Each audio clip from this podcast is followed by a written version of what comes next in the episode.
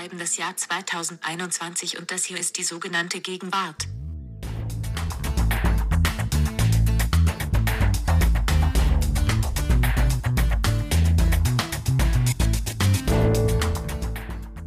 Ja, vielen Dank, liebe Siri. Und auch von mir herzlich willkommen zu unserem Feuilleton-Podcast, die sogenannte Gegenwart. Ich bin Nina Power. Und ich bin Idruma Mangold. Anders als du, Nina, muss ich, ist das mein erster Auftritt nach der Sommerpause. Ich muss also hier erst ganz langsam wieder reinfinden. Ich muss erst wieder lernen, wie das Babbeln, wie wir Pfälzer und auch die Hessen das zu nennen pflegen, wie das Babbeln so funktioniert. Naja, damit der Einstieg leichter wird, haben wir uns ein Thema, ein süffiges, Nein, haben wir uns ein moralisch sehr ernstes Thema ausgewählt, das aber auch eine süffige, verführerische Seite hat. Man kann nämlich gewissermaßen bei unserem heutigen Thema über Sex reden, ohne dass es anzüglich wird, sondern man diskutiert damit eine ethisch wichtige Frage. Unser Thema lautet nämlich ja, Ijoma, wir wollen über Schönheit sprechen heute. Mhm. Ähm, die Frage ist nur, ob das alles, was du eben gesagt hast, stimmt, ob es wirklich noch bei Schönheit es sich um etwas so positiv konnotiertes und Gutes handelt, wie du das eben dargestellt hast, oder ob Schönheit und das Sprechen und Schwärmen davon nicht im Gegenteil mittlerweile negativ konnotiert ist, nämlich sexistisch, patriarchal verseucht und übel kommerziell. Ganz genau. Es geht also um Sachen wie Body Shaming, Body Positivity, um Selbstliebe. Aber bevor wir zu unserem Hauptthema kommen, machen wir in guter alter Tradition unseren Gegenwartscheck. Liebe Nina, ich bitte dich anzufangen. Genau, wir haben letztes Mal entschieden, dass wir nur noch zwei Vorschläge jeweils nennen, haben dafür schon ordentlich Kritik geerntet. Ijoma, jetzt nehmen wir einfach zwei und reden darüber so lange wie drei. Nee, ich, ich, ich würde sagen, soll ich loslegen? Leg mal bitte los. Okay, ähm, pass auf. Es geht um den guten alten Kompostwurm. Den das ist mein Kompostwurm. der Kompostwurm ist mein erster Gegenwartscheck-Vorschlag. Und, und vor allem guter, schöner Alter, so als würde ich den immer nein, schon nee, kennen. Nee. Also der, der super tolle neue Kompostwurm. Und zwar, wenn du dachtest, dass Kompost sowas ist, wo man seine Kartoffelschalen raufschmeißt im Garten oder auf dem Balkon und dann war es das und dann läuft das von selber, dann ist das ein bisschen lame, weil heutzutage ist das Beste, was man kriegen kann. Wir leben ja sowieso im Zeitalter des Humus, würde ich sagen ist wertvoller. Leben im Zeitalter des Humus. Nein, also das müssen wir gleich nochmal vertiefen, das ist interessant. Also Humus ist, also mit Humus meinst du nicht das, was man im Falafelladen bekommt, nee, das sondern... war jetzt ein Witz, weil sozusagen ja die Erlösung ernährungstechnisch liegt ja immer im nicht tierischen Eiweiß und dann gibt es ja immer Humus auf jeder Party so, aber es gibt ah. nicht nur ah. da Humus, sondern Humus ist ja auch Erde ja. und hier geht es um den wertvollen Wurmhumus, der entstehen soll, wenn eben der Kompostwurm sich durch, der heißt auch, ich habe mich informiert, Mistwurm oder Stinkwurm und der frisst sich dann durch den ganzen Mist und dann kreiert der halt durch seinen Wurmkot den sogenannten, sehr eklig Wurmtee. Egal, es wird dann Dünger verkauft, aber eben nicht nur der Dünger, sondern auch das ganze Wurmkompost-Set oder der ganze, ja, der Wurm selber. Aber man muss, man muss es nicht direkt essen.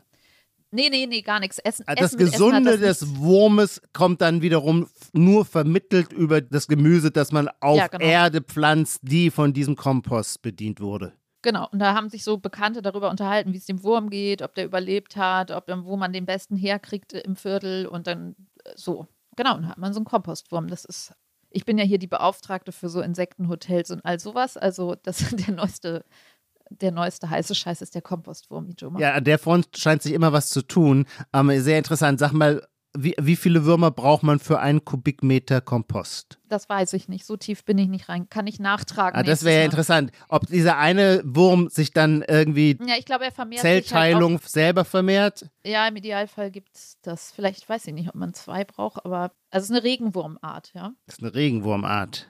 Die sind bisexuell oder wie? Nee, nicht bisexuell, nicht. zweigeschlechtlich. Diese, oder wie nennt man das, wenn man sowohl Mann als auch Frau gleichzeitig ist? Das gibt es bei uns Menschen gar nicht. Ich weiß es nicht, aber das geht zu weit jetzt. Gib mir den Punkt. Ja, ich, ich finde das Thema gut. Den Punkt gebe ich dir gerne, weil ich das übrigens auch unterstütze. Ich finde es sehr schön, wenn wir der Ödnis unseres Lebens entkommen, indem wir uns mehr mit Kompostwürmern und ähnlichen Dingen beschäftigen. Irgendwo muss ja der Lebenssinn herkommen. Und wenn das Gemüse danach besser schmeckt, hat's meinen Segen. Und damit schön. hast du meinen Punkt. Dankeschön. Gleichwohl will ich natürlich auch nicht nur in einer derart erdig analogen Welt leben, sondern brauchen wir zur Balance auch immer das Gegenteil.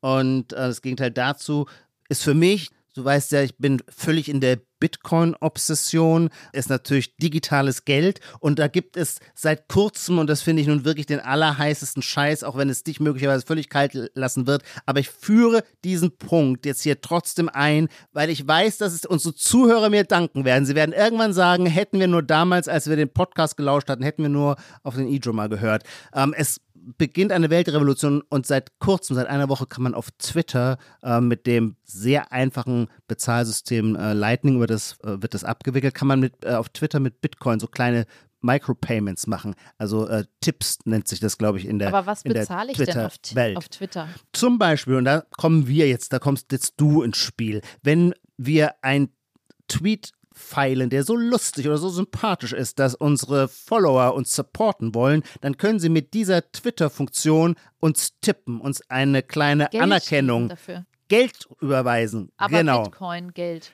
Bitcoin-Geld, das kann aber sofort transferiert werden. Ähm, aber per se ist die darunterliegende. In reale, also.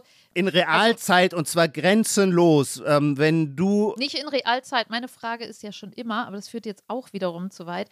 Ihr habt ja meines Wissens nie erklärt. Ich sage halt immer zu Lars, wenn ihr darüber redet, kann ich mir denn jetzt einen Kaffee dafür kaufen, ja oder nein? Das erklärt ihr mir nie.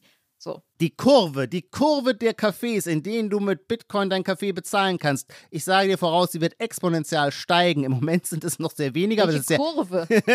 Kaffee. Kann ich ins Café gehen und das es gibt, umwandeln? Ja, es so. gibt Cafés, die äh, Bitcoin annehmen und das ist dann auch, wenn man das über das Lightning-System abwickelt, sehr, sehr unkompliziert. Das ist dafür, dass es eine neue Technologie ist. Es gibt kaum etwas, was einfacher ist, als mit Lightning zu bezahlen. Du lädst dir eine Lightning-Wallet auf dein iPhone, auf dein iPhone und es ist mit einem Handgriff, zack, hast du wirklich grenzübergreifend durch die ganze Welt bezahlt in derselben Zeit. Das ist irre und zwar mit völlig zu vernachlässigenden Gebühren. Das hat es bisher so in der Weltgeschichte noch nicht gegeben. Und jetzt steigt eben sogar Twitter ein und das ist natürlich für die Adaption dieser Technologie ein echter Booster. Und ähm, ich weiß, jedem, dem ich es erzählte, liest es bisher kalt, keiner hat davon gehört, aber ich sage euch, ihr werdet an diesen Tag zurückdenken. Er ist ein historischer. Hier kommt eine große Bewegung ins Rollen. Hm. Mit Bitcoin tippen auf Twitter, um jetzt nochmal präzise zu sein, das war mein Gegenwartscheck. Ja. Übrigens wird es besonders stark angewendet, vielleicht kriege ich dich damit rum, in der Podcast-Industrie, zu der wir auch gehören. Wir werden zwar. Aber ist das dann, also tippt man dann, das ist so wie wenn wir jetzt einen Hut hinstellen und dann tippen da irgendwelche Twitter-User, sagen so, oh, hast du gut gemacht, hier hast du zwei Cent. Genau. Entweder so, 20.000 Satoshis. Aber ganz ehrlich, oder, dann, oder, und die Technologie ist sehr avanciert, man kann auch es so kombinieren mit dem Hören von Podcasts, dass genau für die Dauer, in der man hört, eine bestimmte Summe eingezogen wird. Das heißt, du kannst direkte Monetarisierung von meinetwegen zwei Minuten sogenannte Gegenwart ermöglichen. Okay, aber dann ist das doch eher als die, also da kriegst du mich wirklich eher, weil das ist doch dann eher weniger die, die Technik, sondern mhm. überhaupt die das Anwendungsmöglichkeiten. Für irgendwas, ja. aber ja. das Freiwillige, ohne Aufforderung? Da bin ich mir gerade nicht ganz sicher. Okay. Ha, da hätte ich mich oh, besser vorbereiten müssen. ja, ja, berechtigte so Nachfrage. Durch, durchgehinkt zum Punkt, würde ich sagen. okay, Ijoma, okay. Du kriegst ihn. Ähm, aber wenn ich nie wieder davon höre, du, dann ist das Vertrauen hin bei all diesen ganzen, bei diesem ganzen. ja, absolut. ne? Merkt ihr, was ich gesagt habe? Ja, mache ich.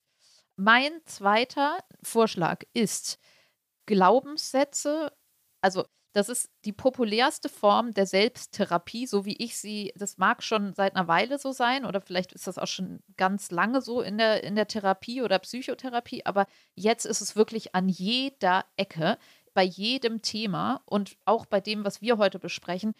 Finde deine Glaubenssätze, hinterfrag sie und kodiere sie um. Und das ist sozusagen der Weg zur Heilung. Also Ijoma, Beispiel. Du hast gelernt, sei es jetzt, dass deine Eltern dir das beigebracht haben oder deine Freunde oder du dir selber, ja, merkst du, du hast den Glaubenssatz, ich, Ijoma, bin ein Versager und, und deshalb werde ich keine Punkte im Gegenwartscheck gewinnen. Und du merkst, dir geht es schlecht im Leben, finde deine Glaubenssätze.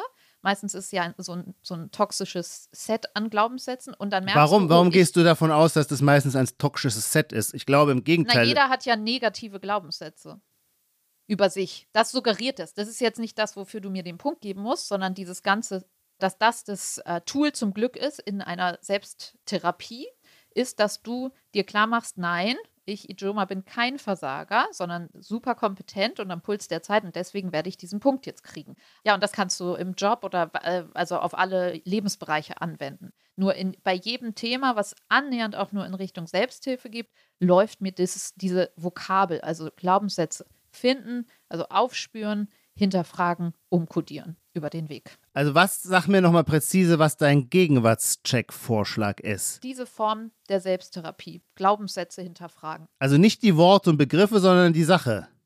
Die Sache. Mhm. Weil die Sache, naja, weil also Worte. Der, der, der, Begriff Glaubenssätze hinterfragen, das scheint mir sozusagen der, also es, ich werde davon erschlagen von allen Seiten. Weil das, so wie du es mir erklärt hast, die Sache selber ist ja ein, wie sagt man, ein Evergreen der Selbsthilfetechnik, an den ich übrigens nicht glaube. Der baut ja auf der Prämisse auf, in Wahrheit seien wir viel besser, nur irgendwie toxisch von außen in uns internalisierte Glaubenssätze würden uns gewissermaßen den Blick auf die wahre Strahlkraft unserer. Persönlichkeit verschränken. Und ähm, das ist eine allzu leicht durchschauende Unwahrheit oder so kann man ja jeden anfüttern, sich in jede Illusion auch hineinzureden. Und ist die Wahrheit nicht viel öfter so, oder ich weiß nicht, ob viel öfter, aber es gibt zumindest mindestens genauso oft das Problem, dass Menschen sich überschätzen, dass sie einen zu hohen Begriff von sich haben. Und da täte es ihnen vielleicht auch mal gut zu sagen, dass ihre Glaubenssätze möglicherweise zu viel Positivity ausstrahlen. Ja, theoretisch funktioniert, würde ich sagen, funktioniert das natürlich auch andersrum. Du kannst auch deine positiven Glaubenssätze aufspüren, ähm, hinterfragen und umkodieren. Um weiß, so ah, ist ja. es halt. Okay, so aber die, diese Begriff, das Vokabular habe ich so noch nicht gehört und das gefällt mir. Sag's nochmal. Halt Glaubenssätze also, auffinden, blub, blub, blub und umkodieren. Was gab es dazwischen hinterfragen, noch? Hinterfragen. Hinterfragen und mhm. umkodieren. Aber am wichtigsten ist, dass du findest, dass die in dir drin sind und dass du die dir aufschreibst und dann merkst, also genau, es ist einfach so eine Technik. Ja, weißt du, das gefällt mir als Haltung nicht, weil es wirklich immer davon ausgeht, warum sind die in dir drin? Naja, weil irgendwie eine schlechte, böse Außenwelt sie da mal injiziert hat. Und dass man quasi sein eigenes Unglück immer zu nach außen outsourced, also die, den Schuldigen immer gerne woanders sucht,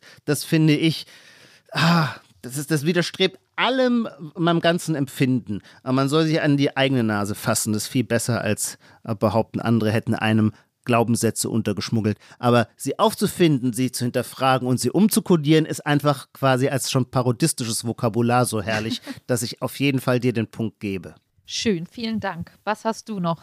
Ich habe, wie das ja hier auch eine schöne Tradition ist, eine Leserzuschrift einbezogen. Und ähm, Martina schreibt, eine, also sie ist Schweizerin, wie, wie wir gleich feststellen werden, dass ihr auffällt, dass von dem Kosmetikhersteller Aesop den ich auch sehr liebe, über den ich irgendwann auch schon mal vor fünf, sechs, sieben Jahren, ich weiß gar nicht mehr, in der Zeit einen kleinen Text geschrieben hat. Vor allem für sein eines Produkt, nämlich der Seifenspender, wo eine Seife rauskommt, die so einen Hautpeeling-Effekt hat. Da sind so irgendwelche Sandkörner drin und es hat so eine unglaubliche tolle Textur, so eine, ja. Es ist Willkommen im Beauty-Podcast mit Ijoma Mangold. Ja, das wäre, ja. das wäre für mich, wenn ich, ich muss mal meine Glaubenssätze hinterfragen und dann ja, komme ich vielleicht drauf, dass eigentlich bist. der Beauty-Podcast das Richtige für mich ist, genau.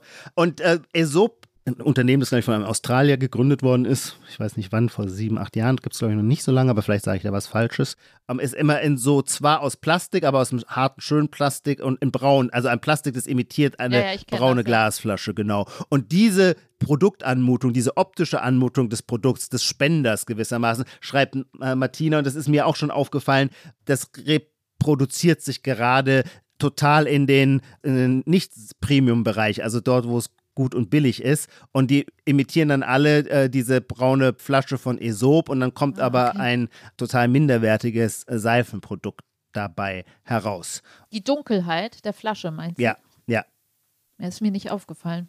Also klingt gut, aber es ist mir nicht, also ich, ich denke eher die ganze Zeit an diese, diese leicht angedetschten, rumstehenden Desinfektions- Dinger, wo ah, man ja. so drauf drückt und die sind immer leicht angedetscht und ja, durchsichtig ja. und im Zweifel Stimmt. denkt man, kommt was schön Flüssiges raus und dann kommt dieses Stimmt, das, vielleicht sollte man es den Herstellern der Desinfektionsmitteln raten sich. Aber ich, mir ist es auch deswegen aufgefallen, weil ich natürlich auch drauf reingefallen bin. Denn äh, die äh, Handseife von Esop, die kostet sage und schreibe 30 Euro. Das kann ich mir auch nur einmal zu Weihnachten leisten. Und wenn diese Packung dann leer ist, mache ich mir immer auf mich auf die Suche nach einem günstigen Produkt im Drogeriemarkt. Und dann trete ich halt tatsächlich in die Falle und kaufe eines, das halt die, wo die Flasche die gleiche Farbe okay. hat. Obwohl mir natürlich klar ist, dass daraus überhaupt kein Rückschluss zur Qualität des Seifenprodukts zu machen ist. Aber ich kaufe dann die Aesop Imitation Flasche tatsächlich. Mhm.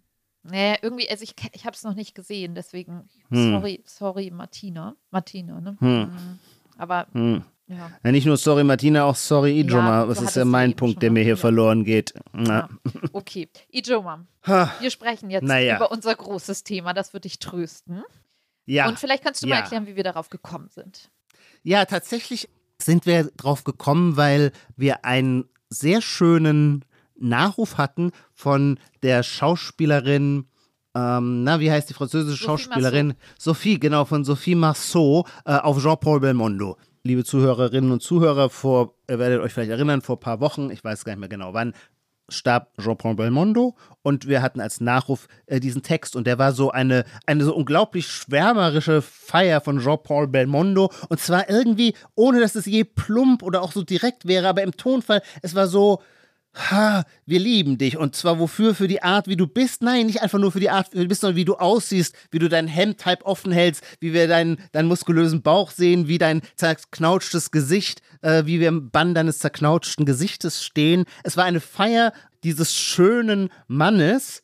Und ich las diesen Text und war einerseits so ganz wehmütig, bis ich dann zu dem Punkt kam, dass ich dachte, vielleicht bin ich gar nicht deswegen so wehmütig, sondern ich bin eigentlich wehmütig, weil diese Form des Feierns der Schönheit, wie diese selber sehr schöne Schauspielerin, sie in ihrem Nachruf gepflegt und kultiviert hat, weil die selber, finde ich, manchmal untergeht. Und zwar, warum geht sie unter? Weil die Schönheit nichts Unschuldiges mehr ist, sondern wenn wir heute die Schönheit in den Blick nehmen oder über sie nachdenken, dann lastet auf ihr quasi immer schon eine riesige Hypothek, nämlich die, dass die Schönheit in Wahrheit nur eine brutale Norm ist, die von einem kapitalistisch-patriarchalen System uns indoktriniert worden ist, so wie die Glaubenssätze, von denen du, Nina, gerade gesprochen hast, dass wir also dieser Normierung unterworfen werden und eine Hierarchie dann natürlich zwischen den Menschen geschaffen wird, die in Wahrheit künstlich ist, nämlich die, die als schön gelten und die,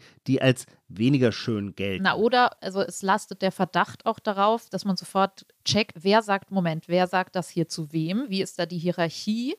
Und genau, mhm. wer ist hier Mann, wer ist hier Frau? Und also der Sexismusverdacht, oder? Also wir hatten ja so mhm. den Titel oder den Arbeitstitel mhm. ist Schönheit sexistisch. Kann man über Schönheit, also du hast es ja jetzt auch sehr schön schwärmerisch vorgetragen, kann man von Schönheit schwärmen, unschuldig und ungebrochen und nicht ironisch und unkritisch schwärmen noch ja. von der Schönheit eines anderen Menschen. Ja. Insbesondere natürlich, wenn es nicht so ist wie hier in dem Beispiel, Frau schwärmt über Mann, sondern Männer schwärmen über Frauen.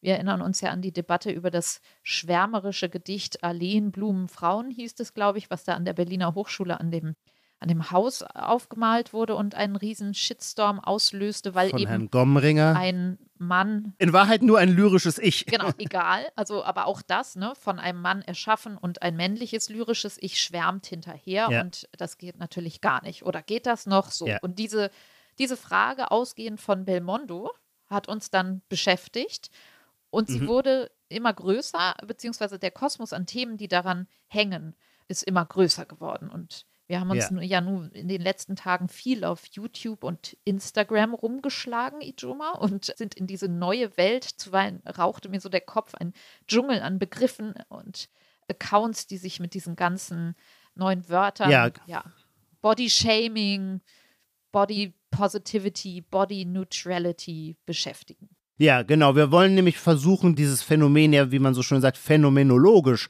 nicht ja auszudeuten oder überhaupt in den Griff zu bekommen, weil es nämlich langweilig wäre, jetzt einfach nur eine Meinung dazu zu haben. Ich finde, die Frage, die damit aufgeworfen ist, die lässt sich gar nicht in Form einer Pro- oder Kontra-Meinung, also im Sinne von, oh nein, wir müssen die alte Schönheitstrunkenheit verteidigen, damit sie nicht auch noch dem äh, Woken-Moralstandard unterworfen wird. Nee, das ist auch keine Position, ebenso wie die gegenteilige Position. Das wäre langweilig. Kann man haben, aber ich glaube, da wird, da, da erschließt man sich der Sache nicht, weil im Kern, und das hat mich dann auch in der Beschäftigung mit dem Thema durchaus auch immer wieder berührt, denn der Kern selber ist natürlich auf anrührende Weise und auf nicht zu verleugnende Weise ein, ja, ein erschütternder. Wir versuchen ja als Gesellschaft gewissermaßen an allen Ecken und Enden mehr Gleichheit herzustellen.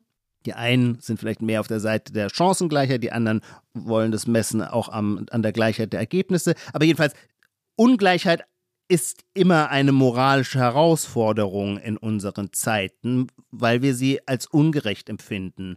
Und wenn man aber ganz tief runtergeht, würde man sagen, die größte Ungerechtigkeit oder vielleicht das Moment, das zu, ich will jetzt kein Superlativ verwenden, aber zu sehr, sehr viel Ungleichheit führt, ist natürlich die Frage, wie wirkt ein Mensch auf andere? Und das kann man auch Schönheit oder Aussehen nennen. Und darin liegt natürlich ein, ein Stein des Anstoßes. Und dann ist die Frage, wie, wie gehen wir damit um? Lässt sich das bearbeiten? Lässt sich das abschwächen? Oder muss man das hinnehmen, weil es irgendwie etwas zu tun hat mit dem Differenzcharakter der Welt? Ja, und ich finde auch das Schwärmen, also wenn wir uns darüber einigen, dass es Schönheit gibt, wie redet man über die, ohne toxisch zu schwärmen, ja? Also, oder, also mhm. Schwärmen mhm. irgendwie politisch korrekt Wo fängt denn machen. toxisches Schwärmen an? Ja, darüber reden wir jetzt gleich. Ich glaube, was wir gleich tun sollten, ist einmal mhm. diese Vokabeln, die wir jetzt hier wild durch die Gegend geschmissen haben. Viele mögen sie schon kennen, ja. aber vielleicht einmal kurz abzuschreiten. Ich hoffe, ich erkläre alles richtig. Zunächst vielleicht einmal Body, mir scheint es da so eine Chronologie zu geben. Also Body Shaming, ja, sozusagen der Klassiker, ein absolut etablierter Begriff, den man, ich habe es vorhin nochmal gegoogelt, man findet das sogar so bei den Krankenkassen jetzt als präventive Beschreibung, um psychische und gesundheitliche Schäden denen vorzubeugen.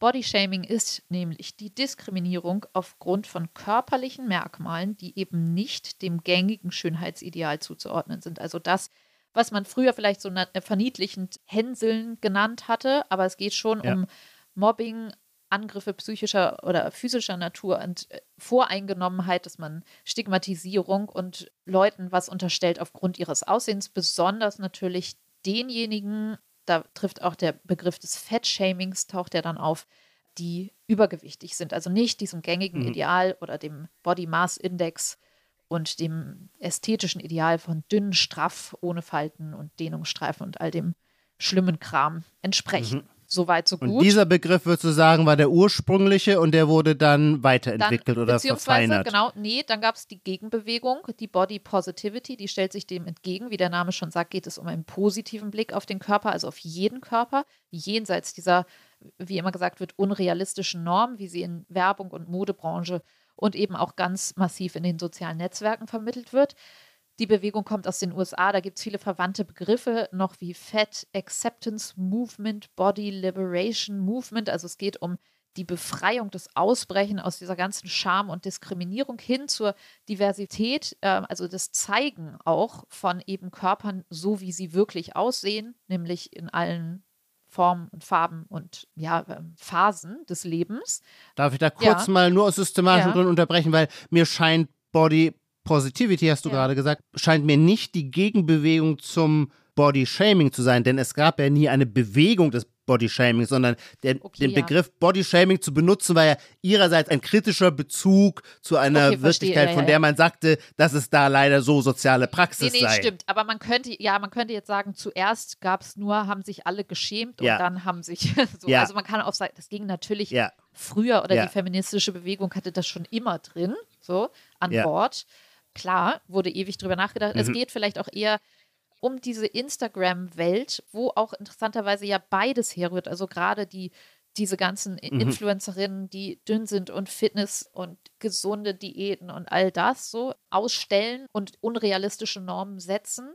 Dort fand dann eben oder findet eben auch die Body Positivity Bewegung ihren Ursprung, so wie sie dann die Ikonen hervorbrachte. Über, wir können ja auch gleich nochmal über zwei von ihnen, zwei, mit denen wir uns jetzt beschäftigt haben, ein bisschen besprechen. Was, also, wo es mir am meisten über den Weg gelaufen ist, war ein Dokumentarfilm mit Nora Tschirner, jetzt wenn ich den deutschen Bereich, wo es so, das war vor vier Jahren, der hieß Embrace, der Film. Du mhm. bist schön, mhm. da geht es schon los mit der Selbstliebe. Ja. Und da wurden eben Frauen, also eine Australierin, mit dem sie hat das produziert, Nora Tschirner, Taryn, und das ist eine Mutter dreier Kinder, und die war dann eben sehr unzufrieden. Also hatte dieses alles an Bord an Selbsthass und hat da wahnsinnig viel Lebenszeit reingesteckt und die war mit ihrem Körper unzufrieden. Genau, und oder? wurde dann ganz durchtrainiert und gestählert und hat irgendwelche Wettbewerbe gewonnen und äh, hat aber dann gemerkt, dass sie die ganze Zeit unglücklich ist. Also Körper perfekt, aber Psyche Also ist, ist Am Ja, am Arsch. Arsch, ja, genau.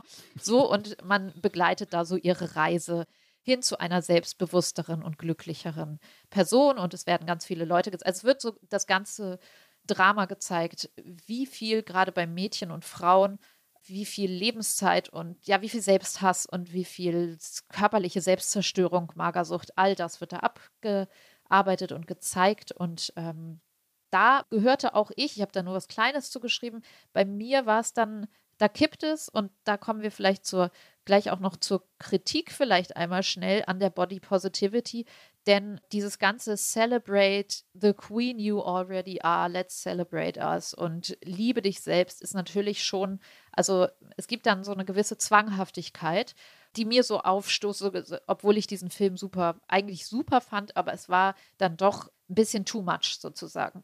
Und das ist ein Kritikpunkt, dass dieser Imperativ zur absoluten Selbstliebe einfach vielleicht ein bisschen übers Ziel hinausschießt und natürlich gibt es viele andere Kritikpunkte. Es gibt einen ganz simplen Kritikpunkt, so ja, da wird Übergewicht, was ungesund ist, körperlich, wird da verherrlicht. In Klammern, das kann man auch hinterfragen. Dazu kommen wir vielleicht gleich. Halt, nee, nee, bleiben wir. Ja, können wir auch, ja. Wir dürfen nicht so oft sagen, dazu kommen wir gleich, weil dann Okay. vergessen wir es irgendwann. Aber ich finde das, nee, ich kann den Punkt würde ich so gerne kurz mal durchatmen Die- und eine Gesundheit? Zwischenfrage stellen. Ja. nee, mit dem Verhältnis von Gesundheit und Schönheit, weil der Diskurs läuft auf beiden Ebenen, aber die funktionieren natürlich in gewisser Weise unterschiedlich. Und ich, ging geht mir jetzt erst auf. Und das finde ich aber ganz interessant. Wie soll man sagen, die basale Operation lautet ja, wir wollen keine gesellschaftlich konstruierten Normen akzeptieren.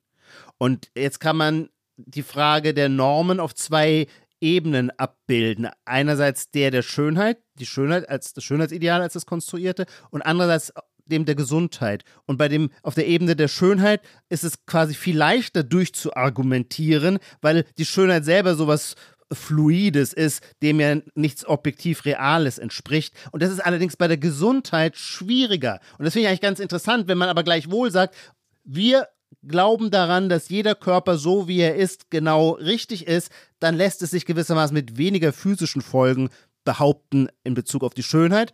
In Bezug auf die Gesundheit ist es aber möglicherweise schwieriger. Naja, also da, Also das nur meine ich nur als eine kurze. Äh, ja, nee, das, ist schon spannend. Also interessant ist halt, dass die einen sagen, das verherrlicht Übergewicht und Übergewicht ist per se Ja. schädlich. Und es gibt da diesen Body Mass Index und jetzt habe ich, muss ich in meinem Dokument gucken, wo hier kritisiert wurde, nämlich, ich weiß nicht, irgendwann 1800 irgendwas wurde der halt von natürlich irgendeinem alten weißen Mann erfunden, um mal so ein bisschen Normierungen zu machen. So, und da fängt es ja schon an. Also da kannst du so schon dieser, dieses Festkrallen am Body Mass Index ist sozusagen schon was, was du dekonstruieren kannst und sagen kannst, nee, Moment, so, ist das wirklich noch die Norm, an der wir uns äh, halten sollten? Und, also das sagte eine von diesen Influencerinnen, es wird halt, also die würden sagen, Gesundheit ist ein Feigenblatt, ein Decknarrativ der Kritik, also des Fat-Shamings, so. Also da tun die Mhm. Leute so, ah, jetzt habe ich den Begriff, oh, ich weiß ihn nicht mehr. Ah, das war sowas wie Concern, das setzte sich so aus Concern und Health oder sowas zusammen. Also, dass die Leute nur so tun, als ginge es ihnen um Ja. deine Wohlergehen, gesundheitlich, aber in. Wahrheit ist In, es. in Wahrheit wollen so- sie sich in ein Korsett Genau, zwängen. und das Ding ist natürlich, du kannst auch, dann kannst du natürlich sagen, gerade wenn du diesen Nora Tschirner-Film zum Beispiel geguckt hast, kannst du sagen, okay, also genau, den, den Satz, ich muss einmal nochmal ihren Namen schon mal sagen, Melody Michelberger, über die wir gleich sprechen werden, die eine dieser Frauen auf Instagram ist, die ihren Körper zeigen und selbstbewusst zeigen und das ganze Thema, ähm, die hat darüber ein Buch geschrieben, so die sagte auch, als sie magersüchtig war, hat sie niemand gefragt. Da hat sie, hat sie jeder nur gelobt dafür, dass sie Mhm. so toll abgenommen hat. Niemand hat sie gefragt, irgendwie, sag mal, ist das vielleicht ein bisschen ungesund so?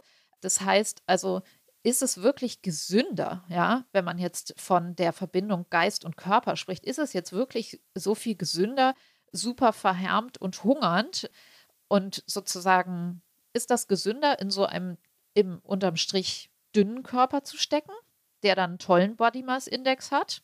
Mhm. Oder Mhm. ist vielleicht gut, äh, besser, gut gelaunt in einem bisschen üppigeren Körper zu sitzen ähm, und sozusagen ja, sich nicht zu malträtieren. So. Eine große Rolle oder ein großes Motiv ist da auch immer die Frage, darf man auf sein Übergewicht, vermutlich ist dieser Begriff selber schon ähm, Mehrgewicht, tabuisiert, aber mehrgewichtige Menschen. auf mehr.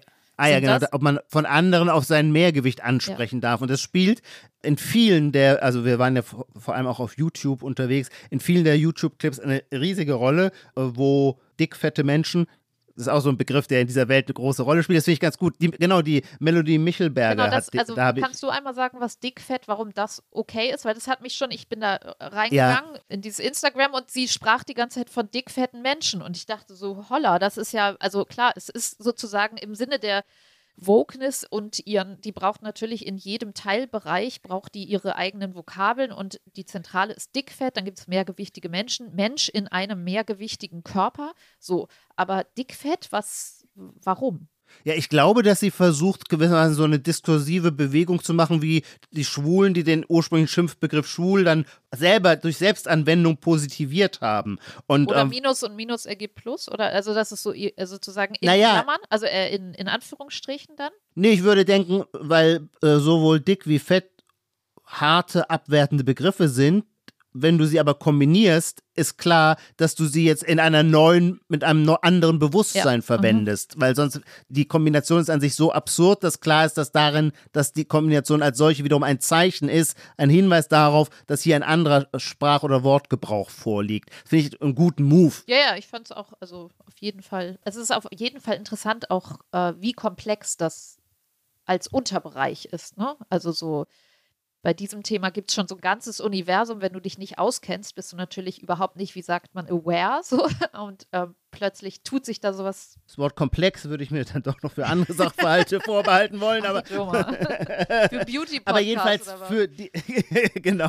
für die Lotion. Die dickfetten Menschen äh, reden sehr oft davon, ähm, wie verletzend sie es finden, dass andere sie auf ihr körperliches Sein ansprechen. Und da würde ich denken, ja, der, im ersten Teil ja logisch soll, macht man ja auch überhaupt nicht zu, zu niemandem. Also immer, wenn man auf das Äußere eines Menschen anspricht, ist man ja sehr zurückhaltend und vorsichtig, weil man weiß, es ist ganz heikel. Aber wenn man was Nettes sagen will, kann man sich dem so Klammern, Ich weiß langsam. noch sehr genau, als Ijoma mir gesagt hat, dass meine Brille schlecht aussieht. Egal. Nein, das Ja, habe ich. Kontaktlinsen sind besser. Nein, das ja, darfst, mehrere kannst du hier nicht on air egal. Hört sagen. ja keiner zukommen. Ach, Nina, äh, wie stehe ich denn jetzt da? Als also wirklich. ich kann mich gar nicht dran erinnern. Und ohne so aus dem Kontext gerissen klingt es jetzt ja auch. Okay, hm. Nein, und dann wird es aber zugespielt. Also ich will sagen, diese Fälle, natürlich spricht man Menschen nicht auf ihr Äußeres an, es sei denn, man macht es in einer liebevollen Absicht, um ein Kompliment zu machen oder um seine Teilnahme auszudrücken. Darüber muss man, glaube ich, nicht diskutieren, das ist klar. Aber diese Positionen neigen ja immer zu ihrem eigenen Extremismus, weil sie erst da quasi zur Ideologie gerinnen. Und dann gehörte zum Beispiel eben auch, erzählte eine Frau, wie empörend sie es fand, als sie zu ihrer Frauenärztin ging, weil sie an einer Krankheit litt, äh, deren Ursache Übergewicht ist. Und dann meinte die Ärztin zu ihr, wie die Frau sagte, unaufgefordert, hm, vielleicht sollten Sie darüber nachdenken, Ihr Gewicht zu kontrollieren. Das wurde dann aber als skandalös und ähm, äh, Das als war äh, Melodie Michelberger, ne? Die das. Ich meine, Ich ja, glaube nicht. Sehr Ich glaube, es war jemand nee, anders, das kommt oder? mir sehr bekannt vor. Weil Ach so. sie sagte, eigentlich alle Blutwerte waren gut und trotzdem hat die gesagt, naja, sie müssen abnehmen. So. Nee, das Okay, war den ja. Fall, den ich meine, da lag tatsächlich ein konkretes Krankheitsbild vor, Ah, okay, das laut Schulbuch auch durch ähm, Übergewicht begünstigt wird. Und auch da wollte sich die Frau diesen Hinweis der Ärztin verbitten. Und das finde ich dann ähm, interessant, weil es quasi die Sache so radikal zuspitzt. Aber in der Zuspitzung, finde ich, stößt man dann natürlich auch wiederum so ein bisschen an Grenzen. Naja, ich glaube, das ist so wie bei ganz vielen von diesen Themen gerade, dass man natürlich den, naja, in unseren Kulturbereichen würde man sagen, Kanon hinterfragt. Also auch die kollektiven Glaubenssätze. Ja. Und da man ja irgendwie bei der Medizin natürlich, also das, die ist ja auch nicht vom Himmel, also es ist zwar Naturwissenschaft, aber dieser Body Mass Index, der wurde halt einfach gesetzt. Wenn du den umsetzt, dann ist der halt anders. Dann gilt das, gilt irgendwas nicht als adipös und so weiter. Also du kannst schon Ja. oder du kannst natürlich am Ende hast du immer die Exit-Option, ja, also Schulmedizin, von wem ist die gemacht, wann wurde die gemacht, was sind da die Standards Ja. und so. Also du kannst, ich finde schon, dass du da sehr, sehr schnell auf Glatteis geraten kannst oder das. Okay, aber dann würde ich jetzt die grundlegendere, fundamental philosophische Frage dann auch aufwerfen. Selbstverständlich können all diese Normen und Ideale oder nicht nur können, sondern müssen sie hinterfragt oder dekonstruiert werden, vielleicht auch umkodiert werden. Ich finde nur den Hinweis, dass etwas eine soziale Konstruktion ist, erledigt die Sache selber nicht. Ich will mich etwas verständlicher ausdrücken. Natürlich gibt es sowas wie ein Schönheitsideal. Wir wissen alle, dass das historisch variabel ist. Jede Epoche hat andere Vorstellungen. Wenn man ins Museum geht, in die Barockabteilung und sich Rubens anschaut, dann weiß man, dass der Maler eine, eine andere Vorstellung vor Augen hatte einer schönen Frau als Kate Moss. Das ist völlig offensichtlich. Das ist ja auch schön so. Die Welt wandelt sich. Alles andere wäre betonisiert oder petrifiziert. Aber zu sagen, nur weil etwas sozial konstruiert ist, sollte es insgesamt abgeschafft werden, das scheint mir als Denkposition gar nicht möglich. Ich glaube, jede Gesellschaft wird immer irgendwelche Normen entwickeln. Und dann ist auch jeder Einzelne herausgefordert und je nach der Kraft seiner Persönlichkeit kann er das besser oder schlechter sich diesen Normen zu entziehen, darin liegt ja auch wiederum Anmut oder gewissermaßen auch ein Heroismus, aber dass es eine Gesellschaft geben könnte, die irgendetwas, und jetzt nicht nur mit Blick auf die Schönheit, sondern auf alles, alles wird immerzu permanent normiert, verlangt dann wiederum vom einzelnen Individuum entweder gewissermaßen opportunistisch der Norm zu entsprechen oder sie sogar anmutig überzuerfüllen oder sich ihr zu widersetzen. Alles sind mögliche legitime spannende, interessante, vielleicht manchmal weniger, manchmal auch ein bisschen erbärmliche soziale Praktiken damit umzugehen. Aber zu sagen, wir könnten quasi eine normfreie Gesellschaft herbei erziehen, mhm. müsste man das ja quasi, in der dann tatsächlich jeder in gleicher Weise die Verkörperung nicht nur seines eigenen Schönheitsideals, sondern auch das aller anderen sein soll, merkt man schon in der Formulierung, dass das paradox ist, logisch widersprüchlich ist. Das, das glaube ich nicht. Ich glaube das ehrlich gesagt auch nicht. Und das, also, naja, keiner hat gesagt, dass wir uns hier streiten müssen heute. Aber ähm, nee, das glaube ja. ich auch nicht. Also wenn man jetzt denkt, dann ist mehrgewichtig das neue Ideal. Das mhm. will, also das, genau, es geht um Gleichheit. Mhm. Was wir jetzt eben bei den Vokabeln noch nicht erklärt haben, ist diese Body Neutrality. Vielleicht ist dafür dann genau ja. jetzt nämlich ein guter Punkt, weil das ist, wenn man so. Den will, Begriff hatte ich tatsächlich vorher noch nicht gehört. Ja, wenn man so will, so wie ich das verstanden habe, ist das sozusagen die neueste Lösung. Also, weil man eben nicht, also die Kritik an der Body Positivity, da waren wir ja vorhin, ist sozusagen, also diverse Kritik. Ne? Also das mit der Gesundheit ja. hatten wir eben dann, dass sie kommerzialisiert wird durch Influencerinnen und ja. so weiter. Und aber vor allem, dass es natürlich die nächste Stufe oder nur eine neue Spielart der Fixierung auf die Körperlichkeit ist äh, was mhm. eine Reduzierung auf die körperliche und keine wahre Befreiung aus dem System, sei es jetzt Patriarchat oder Modeindustrie, Kapitalismus, was auch immer. Also so. Und ja. die Lösung ist. Ist ja eh alles dasselbe, ja. oder? ist, äh, die Body Neutrality. Was ich so gehört habe. ich lese ja immer Zeitungen, da steht es, das ist ja alles eh dasselbe. Body Neutrality. Und das ist wiederum die Befreiung von überhaupt diesem, also dem Druck, sich zu lieben, aber vor allem zum Akzeptieren, aber so richtig zum, ja, zum Wegkommen vom Körper. Fokus auf die berühmten inneren mhm. Werte. Der Körper ist eher ja. neutral. So. Ja. Und ja, ich finde also diese ganze Instagram-Welt, ich finde, man befindet sich letztlich in so einem gewissen, ich habe mir aufgeschrieben, wie man es macht, macht man es falsch. So, weil man irgendwie durch so eine wie mit so einem Auto in einer Waschanlage. Du gehst zuerst durch das Body Shaming, dann durch das oder das innere Selbst Body Shaming, so, dann gehst du durch die Body ja. Positivity, dann merkst du, das funktioniert irgendwie nicht und dann versuchst du die Body mhm. Neutrality. Aber wenn mir jetzt jemand sagt, denk nicht an deinen Körper, woran denke ich an meinen Körper? Also, wenn da mhm. wenn es ein Hashtag ist, wenn das ein, ein Etikett ist, ein, dann ein Movement ist, mhm. dann komme ich schon nicht mehr klar. Dann ist ja meine, dann bin ich ja schon fokussiert. So. Mhm. Also man kommt da nicht raus denke ich, immer wenn ich mir das, also so spannend und so wichtig ist oder ich, ich verstehe auch, die Nora Tschirner fing dann ja irgendwann, war super emotional, fing dann fast an zu weinen vor lauter Mitleid oder nicht äh, Erschütterung darüber, wie viel, ja, wie viel Lebenszeit, wie viel Energie, wie viel wirklich, also wir lachen immer so ein bisschen über dieses Toxische, aber gerade wenn man auf Mädchen blickt oder auf Frauen, natürlich ist das alles furchtbar schrecklich, diese ganzen. Also es ist ja. für meine Tochter wünsche ich mir lieber, dass sie irgendwie Body Positivity Influencerinnen folgt als irgendwelchen, ja, als irgendwelchen Hungerhaken, die so tun, als ob das normal wäre und nebenbei passieren würde. Also nur der Ausweg, ja, also es, mhm. wir finden viele mhm. Auswegslosigkeiten mhm. heute, Ijoma, weil so, es wird keine Gleichheit geben, es wird keine Mhm. Und, und ich merke, genau, ein letzter Punkt, ich merke auch in diesem Podcast, also wir haben über die Melodie Michelberger, dann gibt es noch die Charlotte Kurt, die hat einen Podcast, der heißt Fette Gedanken, den verlinken wir auch unten stehend und die in diesem eigenen Vokabular, in diesen, die schalten da so Triggerwarnungen davor und sie, ich habe gestern was gehört, wo sie beide miteinander sprechen. Es geht immer auch um, ja, um Leidenswege, um die Reisen zu sich selber und aber auch das Rückfallen ins Hadern und so. Also das ist schon heftig und es ist irgendwie aber auch, man hat nicht das Gefühl, dass es so einen ganz großen irgendwie glaube ich nicht, dass es einen ganz, ganz großen Freiheitsschlag gibt, dass man sich aus dieser Selbstbeschäftigung dann wieder komplett befreit. Also die mhm. Neutrality, ich weiß nicht, was, wie die Neutrality erreicht werden könnte. Ich könnte mir irgendwie vorstellen, äh, wie man die erreichen kann. Also ich glaube nicht, dass es umsetzbar ist, aber man, ich könnte mir theoretisch Wege dahin quasi ein maoistisches Erziehungslager könnte das möglicherweise am Ende schaffen. Übrigens war das natürlich auch einer der Gedanken, der in der Kulturrevolution schon eine Rolle spielte. Eine Abstrahierung von der Individualität auch der Körper in der Einheitlichkeit äh, der Arbeitsanzüge ja, ja, ja. und der Uniform, genau. Also ich glaube schon, dass es Mittel und Wege gibt. Wie sehr die sich mit einer freiheitlich-demokratischen Grundordnung verbinden lassen, ist eine andere Frage. Aber mein Einwand ist eher der, ich glaube, ich möchte nicht leben in einer Welt der Körperneutrality, der Body Obwohl mir die Gerechtigkeitssehnsucht, die dahinter steht, obwohl ich die verstehe, ich teile sie nicht, aber ich verstehe sie, ist mir Neutralität generell, aber auch in Bezug auf die Körper zu sehr gleichbedeutend mit Gleichgültigkeit. Mhm. Ja, also gewissermaßen, um zu dem Zustand zu kommen, musst du den Körper ja, die Neutralität gegenüber dem Körper entwertet ihn ja als überhaupt als eine Größe in der Welt.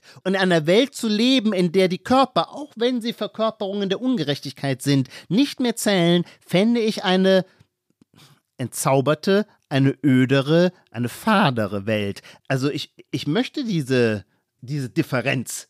Also ich finde es auch, naja, natürlich liegt etwas abgrundtief Ungerechtes darin, warum sich ein Mensch in Person A und nicht in Person B verliebt. Naja, genau. Und es ist ja der, wenn man sagt, ähm, Körper, Geist lässt sich sowieso nicht trennen, ist dann natürlich eine Body Neutrality in deiner Dystopie, sag ich jetzt mal, eine ja. Character Neutrality auch. Oder eine genau. Wesens Neutrality. Ja. Was natürlich, ja, der Horror wäre genau. schon, ja. Wenn man ehrlich ist, man will doch nicht einen Menschen also, oder das ist viel zu abstrakt gedacht, wenn man sagt, ich liebe ihn für seine inneren Werte. Erstens mal möchte der Geliebte das schon mal gar nicht hören, würde ich vermuten.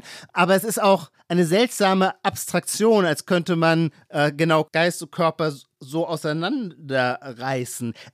Zumal es gibt auch in der Philosophie auch immer den Versuch, ein Argument ad absurdum zu führen, indem man es überspitzt. Und dann könnte man ja auch sagen, okay, ihr Anhänger der Body Neutrality, wir verstehen euer Anliegen, aber ihr seid noch nicht radikal genug. Es gibt nicht nur aufgrund unterschiedlichen Aussehens Ungleichheitsverhältnisse, sondern auch aufgrund unterschiedlicher Charaktere. Weil der eine ist halt irgendwie so ein angenehmer Mensch, wo alle äh, sich gleich wohlfühlen, wenn er den Raum betritt, äh, während bei einem anderen, der strahlt das nicht so schnell aus und der bringt immer so, eine, so ein Gefühl der Reserviertheit mit und deswegen ähm, hat der dann eben nicht ganz so viele Sexualkontakte wie der Mensch, der allen angenehm ist. Auch in dieser Differenz, in dieser, sagen wir jetzt, Charakterdifferenz, liegt ja auch wieder eine Ungerechtigkeit, die in Ungleichheit basiert. Und dann müsste man das quasi auch abändern, um zu dem Ziel zu kommen, ähm, dass gewissermaßen alle Menschen in gleicher Weise Zugang zu den Ressourcen haben, Fortpflanzung, Sexualität und so weiter. Mhm. Wir wollten ja über, genau, über Schönheit und aber auch dieses Schwärmen von Schönheit und dass das mhm wo ist das eigentlich noch unschuldig, frage ich mich. Also, weil dieses Schwärmen, was in den, oder dieses, dieser, diese Kampfrufe, klingt jetzt vielleicht zu gemein, aber sagen wir mal Schwärmen. Also das Schwärmen ist erlaubt, ja, in Anführungsstrichen, wenn man über sich selber schwärmt in dieser Body Positivity. Ja, also das stimmt. ist eben die ganze Zeit, also ja. das soll so sein oder es muss so sein. Ja. Aber da weiß ich nicht, so, so ein Halbsatz mit, wir waren da, wir waren auf so einem Fotoshooting mit unseren Bäuchen und unseren Oberschenkeln und so. Also da war es okay. So. Das hatte mhm. natürlich mhm. aber auch den Überbau Body Positivity, ja? ja. Und jetzt frage ich mich, wo ist es denn noch, wo, wo ist das Schwärmen? Also ich, ab einem gewissen Punkt im Leben habe ich festgestellt, macht man oder machen die Menschen ja vor allem Fotos von ihren Kindern und nicht mehr von sich selber.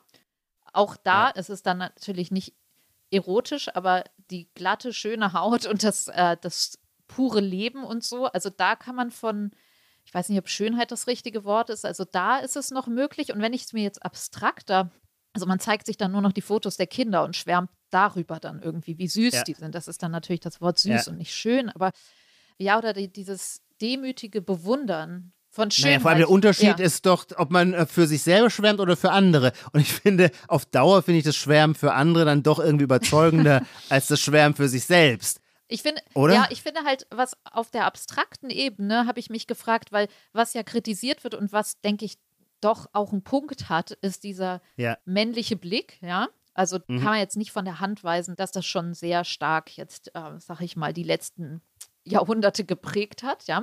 Und wenn man jetzt Naja, aber deswegen war auch dieser Nachruf von der Sophie Marceau so toll, weil da, das wurde umgedreht. Das war der weibliche Blick auf den männlichen Mhm. Körper und der war dann genauso schwärmerisch. Ich würde dir schon zugeben, so jetzt rein quantitativ soziologisch ist vielleicht äh, der männliche äh, Blick eher quantitativ mehr da, aber es gibt ihn schon auch umgekehrt. Es gibt im Übrigen in schwulen Milieus natürlich ganz stark von Männern auf Männer und zwar, das habe ich bei Brad Easton Ellis in seinem letzten Buch gelesen. Jetzt weiß ich nicht mehr mehr den Titel, hieß das Snowflake oder Weiß oder irgendwie sowas. Ich komme gerade nicht drauf. Da sagt er, ähm, er verstehe dieses Argument gar nicht, ähm, dass Frauen sich immer zum Objekt degradiert fühlen, wenn sie auf ihren Körper reduziert würden, weil in der schwulen Community wolle man genau das. Man fände es toll, wenn man auf den Körper reduziert würde, weil man in so einem Körperkult halt naja, auch lebt. aber weil halt der Mann nie irgendwie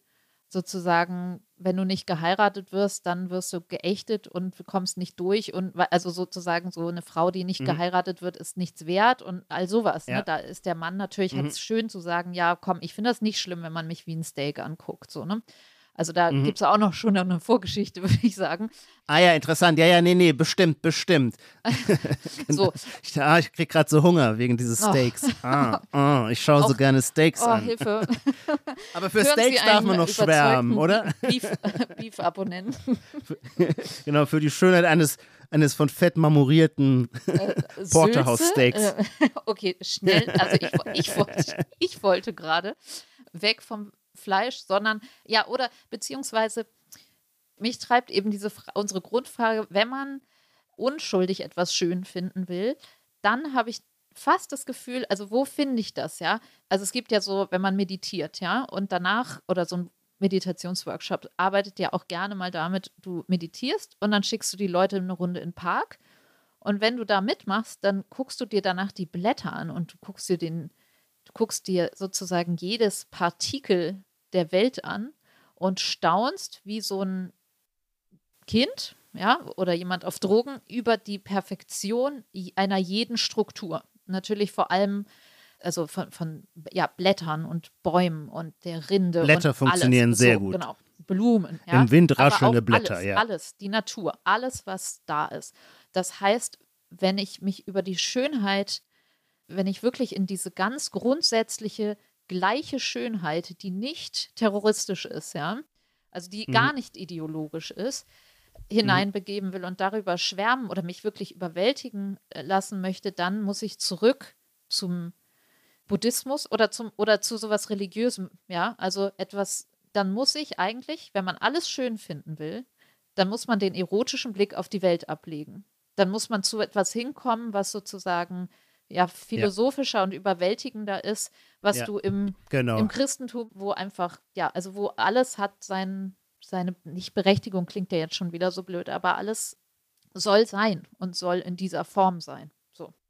Genau, aber das ist tatsächlich noch viel stärker im Buddhismus, weil der Buddhismus, den, den haben wir natürlich im Westen so angenommen, als sei es eine besondere Form der Selbstumarmung, aber im Wesentlichen meint es ja auch, man ist nicht mehr von schlechten Gedanken und Begierden gelenkt, weil man sich einfach alle Begierden und Gedanken abgewöhnt hat. Das ist ja ein bisschen der Preis für die innere Seelenstärke. Da ist ja ein asketisches Ideal dahinter. Ich habe immer das Gefühl, in dem Moment, als der Buddhismus im Westen ankam, hat man die asketische Seite abgeworfen, weil die wollte man nicht, weil man ja sich gerade vom asketischen Christentum abgewendet hat und dachte, damit eine menschenfreundlichere Spiritualität zu erlangen. Naja, man will halt meditieren und danach wieder in die Bar gehen und jemanden anschlachten. So, also das ist jetzt eher dein.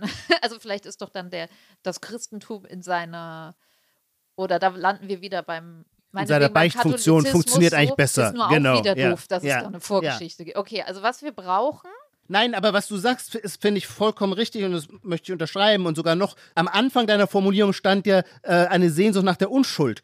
Und da würde ich sagen, aber ich glaube, die Schönheit ist eine solche Macht und das Leben wäre so öde ohne sie, gerade weil es sie nicht in Unschuldigkeit gibt. Also ihre, ihr Schuldanteil scheint irgendwie, äh, ihre Ungerechtigkeit gehört zu ihr dazu. Wenn wir diesen Anteil neutralisieren, dann haben wir die Sache als Ganzes abgeschafft. Also es geht um Neutralisierung von Erotik, weil wenn du es wenn du es non-erotisch auf diese Welt blickst, so wie wir es eben sozusagen über so eine ja, religiöse Sache getan haben. Aber ich meine, man bräuchte doch eigentlich einen Cocktail, ja, wenn man sich das jetzt bauen könnte, aus Katholizist, also aus dem katholischen Feiern der Körperlichkeit oder dieses, ne, so und ein bisschen Buddhismus.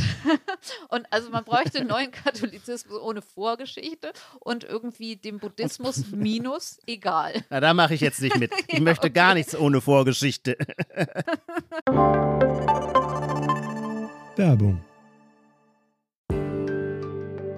Diese Woche in der Zeit?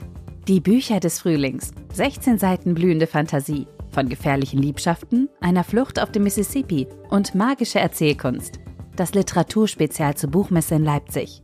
Die Zeit, Deutschlands größte Wochenzeitung. Jetzt am Kiosk oder direkt bestellen unter zeit.de/slash bestellen.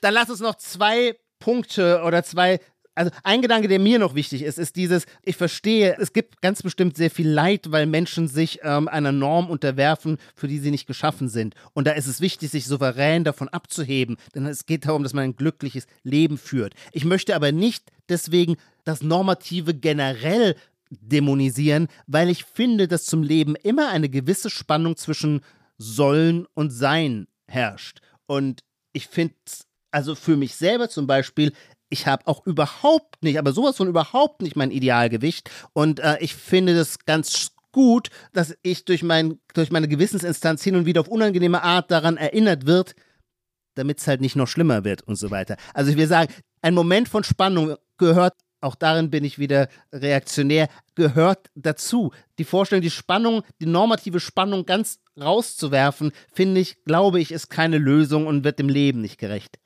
jetzt haben wir, und die Zeit müssen wir uns bitte noch nehmen, weil ich sie so spannend finde. Wir haben nämlich noch einen richtigen, eine wichtige Position, würde man der Kunst sagen, dazu.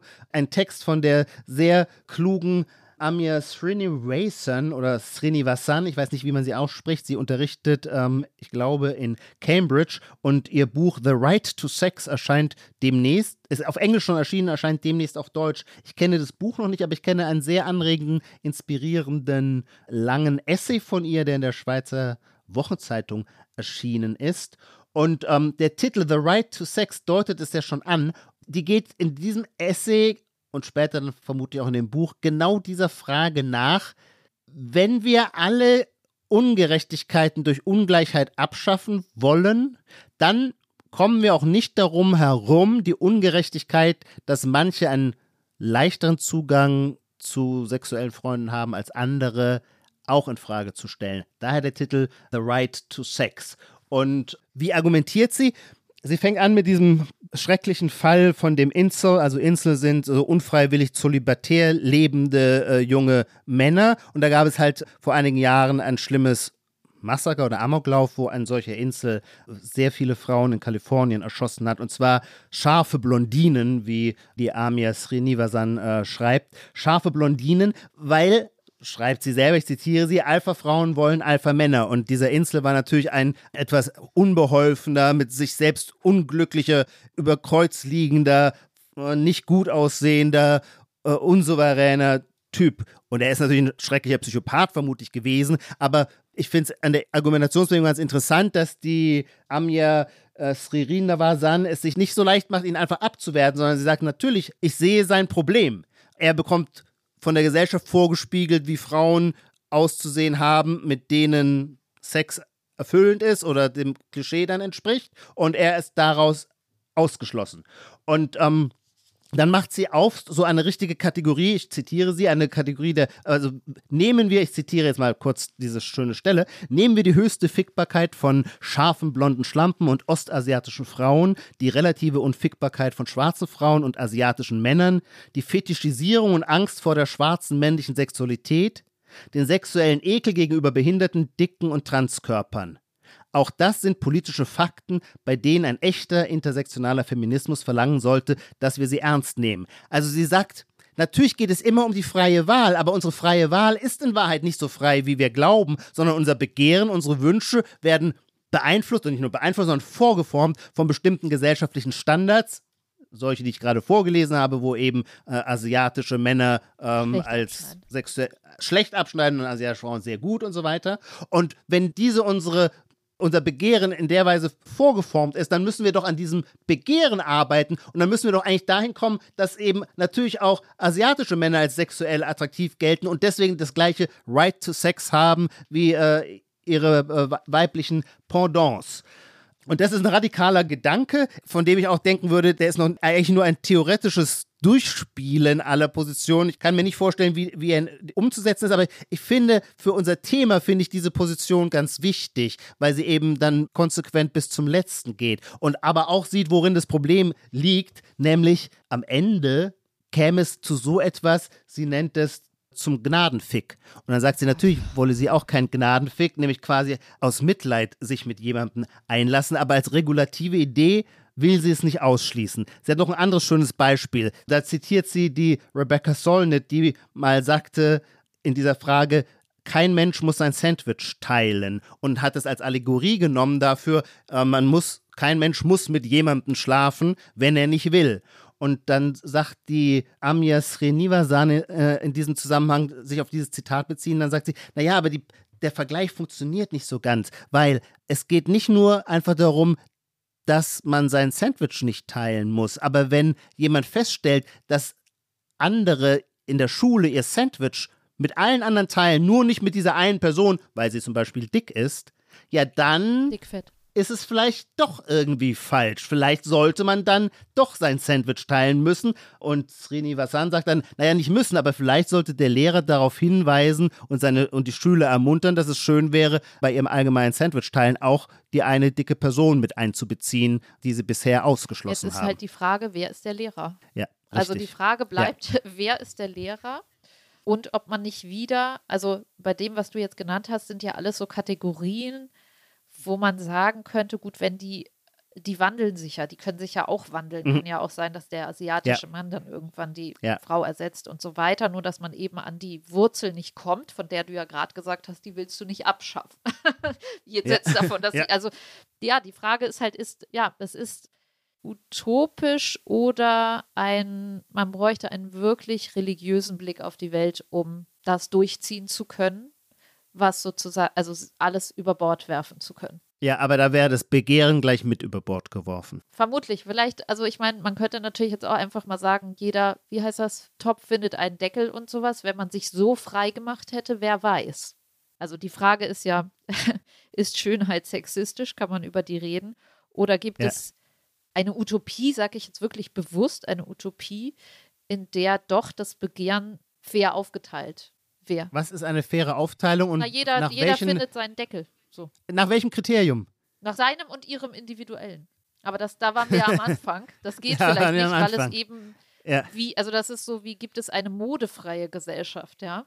Ja, oder gibt es genau. und, und seit und auch da würde ich wieder sagen, wann haben die Neandertaler auch ja. schon hier dieses Fell ja. da ist irgendwie toller und da wollen das alle. Ich weiß es. Also oder man müsste dann jetzt kann man noch einen Biologen mit einen Biologen ja, mit eben, genau. So, ja, Achtung genau. Darwin und ja eben, weil die Schönheit ist natürlich in ihrer Ursprungsform vermutlich nur ein Ausdruck einer bestimmten Fortpflanzungsgewissheit. Also man äh, die Partnerwahl erfolgt ja meistens im Gesichtspunkt äh, der möglichst erfolgreichen Reproduzierbarkeit und daraus glaube ich haben sich ursprünglich Schönheitsideale entwickelt. Die haben sich dann völlig weiter davon gelöst und freigemacht gemacht und äh, verfeinert und äh, sonst wohin entwickelt und sich vollständig losgelöst von der Reproduktionsfrage. Aber das ist ja gleichwohl ihr biologisch-evolutionärer Kern. Ein Glück ja. ist unsere Zeit um Ijoma, wo wir jetzt in den Biologismus hier abgleiten und, doch, und noch ganz schlimme Dinge ausgesprochen werden. Ja, ja, wir leben in Zeiten, wo es scheinbar nur noch Biologismus gibt und Biologie gar nicht mehr. Ijoma, es gibt noch unsere Schlusskategorie. Ach Gott, stimmt. Ja, und du hast willst mich irgendwas fragen, habe ich gehört. Ich will dich was fragen. Ja, ich will, ich fand, wir können diese Woche nicht einen Podcast aufnehmen, ohne dass nicht einmal die äh, Sprache auch äh, auf dieses sagenhaft tolle Selfie der vier Politiker gelenkt wird, das von dem Geheimtreffen zwischen. Da drauf. Ja. Ja, das war, äh, wie nennt sich das? Generisches Maskulinum. genau. Annalena Baerbock war mitgemeint. Nein, die steht ja sogar in der Mitte dieses Bildes. Robert Habeck, der Generalsekretär der FDP, dessen Namen ich mir möglicherweise immer noch nicht merken kann. Wissing, aber ich weiß nicht, wie er mit Vornamen heißt. Volker Wissing? Nein. Ich, ich kenne sein Gesicht, irgendwie ist das sehr einprägsam. Das ist ein sehr einprägsames ja, ein, Gesicht, einprägsamen nicht wahr? Blick wie in so einem Historienfilm ja, der aus. Absolut. Ja. Das, ja, ich bin auch immer fasziniert. Und Christian Lindner. Naja, und dieses Foto ist ja natürlich von einer enormen ikonologischen Wucht, was ja auch alle sofort begriffen und gesehen haben. Warum ist es so ein spannendes oder so ein tolles Foto, so ein historisches Foto? Naja, weil diese beiden Parteien im Grunde zehn Jahre deren Lebenssinn darin bestand, die jeweils anderen zu hassen. Und jetzt sind die auf einem Foto, ist zumindest meine These, sind die auf einem Foto vereint. Und wenn man sie alle vier sieht, denkt man, ihr seid ja vom selben Stamm. Ihr seid ja exakt dasselbe identische Milieu. Ihr habt zwar in der Tat sehr unterschiedliche politische Ansichten, total konträre Ansichten, aber ihr seid im Grunde dieselbe, ihr mietet dieselben Wohnungen, ihr tragt dieselben Klamotten, mit leichten Differenzen, das schon, ja, ja, aber das ist alles dieselbe Gehaltsklasse. Und ähm, meine Frage an dich, Nina, lautet: Tesla oder Lastenfahrrad? Deine Prognose. Tesla oder Lastenfahrrad? Nein, dasselbe? wird es, wird das bleiben? Werden die beiden Milieus nie wieder Sich zurückfallen erkennen. in den herzlichen Hass, sondern begreifen, okay, wir denken verschieden von, äh, von über die Welt, aber wir sind uns nicht so fern, wie wir dachten. Ähm, doch, ich Also doch, lässt ich glaub, sich die also, alte herzliche Abneigung rekultivieren. Ob die Abneigung, ob man das wieder. Ich, also ich. Nee, ich glaube, also ich glaube schon, dass da was geht. Also ich glaube, der Funke, der Zauber, der da in diesem Bild steckt, wird schon, also ich glaube, das, das wird ausgebaut. Und also jetzt auch so, ja, es, es, es wird das schon immer geben, aber ich glaube, dass das schon, dass man sich, wenn es irgendwie so einen neuen Aufbruch gibt, dass sich das, ich glaube eher, dass es so eine Einsicht ist. Also es ist tatsächlich sowas, eine Einsicht, die vielleicht schon länger da war und die man sich aber nicht Mhm. so, wo man nicht so hingeguckt hat. Also ich glaube, da bricht sowas raus und was eigentlich schon da war und was äh, unter dem Hass oder Pseudo, also vielleicht eher, dass man merkt, der Hass war, waren auch Anteile von einem selber, was man an dem Von an, was man so dabei, ja. ausgelagert hatte. Ja. Ich glaube, das gilt nicht für die äußeren Ränder dieser Milieus, aber ich finde, ja, Ja, doch, ja. doch, doch. Ich würde eher sagen, ja. Wir haben ja heute Sehr auch so viel schön. über ähm, Utopien geredet, die, wir, die vielleicht nicht erreicht werden. Ich würde jetzt mal sagen, doch, doch, doch. da geht noch viel. Mit diesen zuversichtlichen Worten beenden wir unsere jüngste Folge der sogenannten Gegenwart. Vielen Dank fürs Zuhören und bis zum nächsten Mal. Ciao. Die Titel aller Bücher, Artikel, Filme, Songs oder Serien aus dem Podcast finden Sie in der Podcast-Beschreibung. Bei Anregungen, Kritik und Lob schreiben Sie uns gerne an gegenwart.zeit.de.